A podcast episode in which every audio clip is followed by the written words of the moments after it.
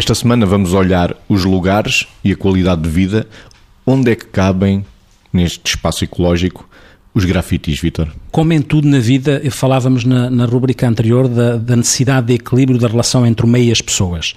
E nessa necessidade de equilíbrio também cabe aquilo que é a responsabilidade de gerir o meio da, da forma mais saudável possível.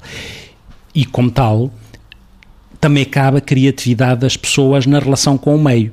Sendo que a criatividade não pode ser, ou não deveria ser, uma criatividade anárquica, só centrada no próprio, que comprometesse também o bem-estar dos outros. Porque quando falamos de qualidade de vida, falamos daquilo que é uma percepção subjetiva de bem-estar mas dentro de uma, de uma cidade, ou de uma vila, ou de uma aldeia, embora aqui grafite estamos mais a falar eventualmente de cidades e vilas, ou não, mas dentro disso é evidente o meu bem-estar subjetivo tem que respeitar o mais possível o bem-estar dos outros. Por isso é que se vão equacionando espaços próprios onde as pessoas podem dar aso à sua criatividade naquilo que é a, a projeção e a criação de algo que também é arte e que deve ser visto enquanto tal, desde que as pessoas o façam artisticamente.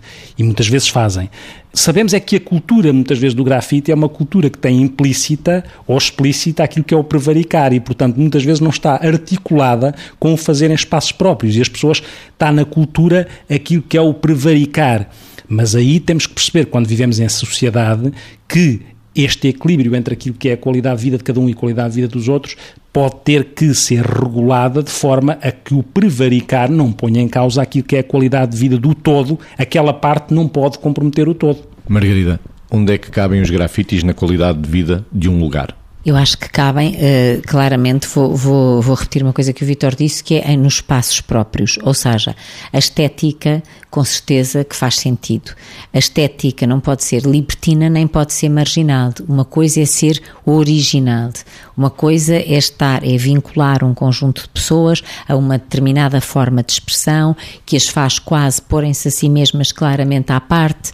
Agora, aquela estética, nomeadamente através do grafite, que acaba de se pintar um prédio e vão-se esborratar às vezes, como muitas vezes vemos, letras horrendas que não são arte nem são nada, ou uh, riscos que não querem dizer coisa nenhuma e, nem se, e até chocam ao olhar.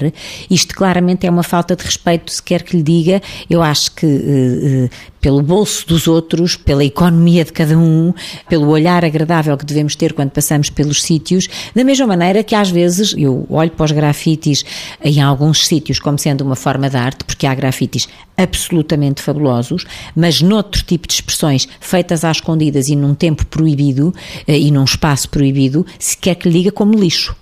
E eu acho que numa cidade onde há lixo não pode haver bem-estar. E, portanto, não estamos só a falar de lixo do chão, estamos a falar de lixo de paredes, estamos a falar de lixo de portas de garagem, estamos a falar de lixos de contadores de rua ou de lixos de portas de prédios. E eu acho que isto é claramente um apelo. Quer dizer, todos podemos contribuir para fazermos a coisa que gostamos no sítio próprio da melhor maneira que soubermos fazer. E aí não se põe nada em causa. Até porque nós sabemos que, por exemplo, os grafitis já puseram vidas em risco, nomeadamente quando foram desenhados em paredes de linhas de comboio, por exemplo. E aí também é um lugar de existir embora não seja propriamente o centro urbano de uma cidade. Portanto, conta peso e medida.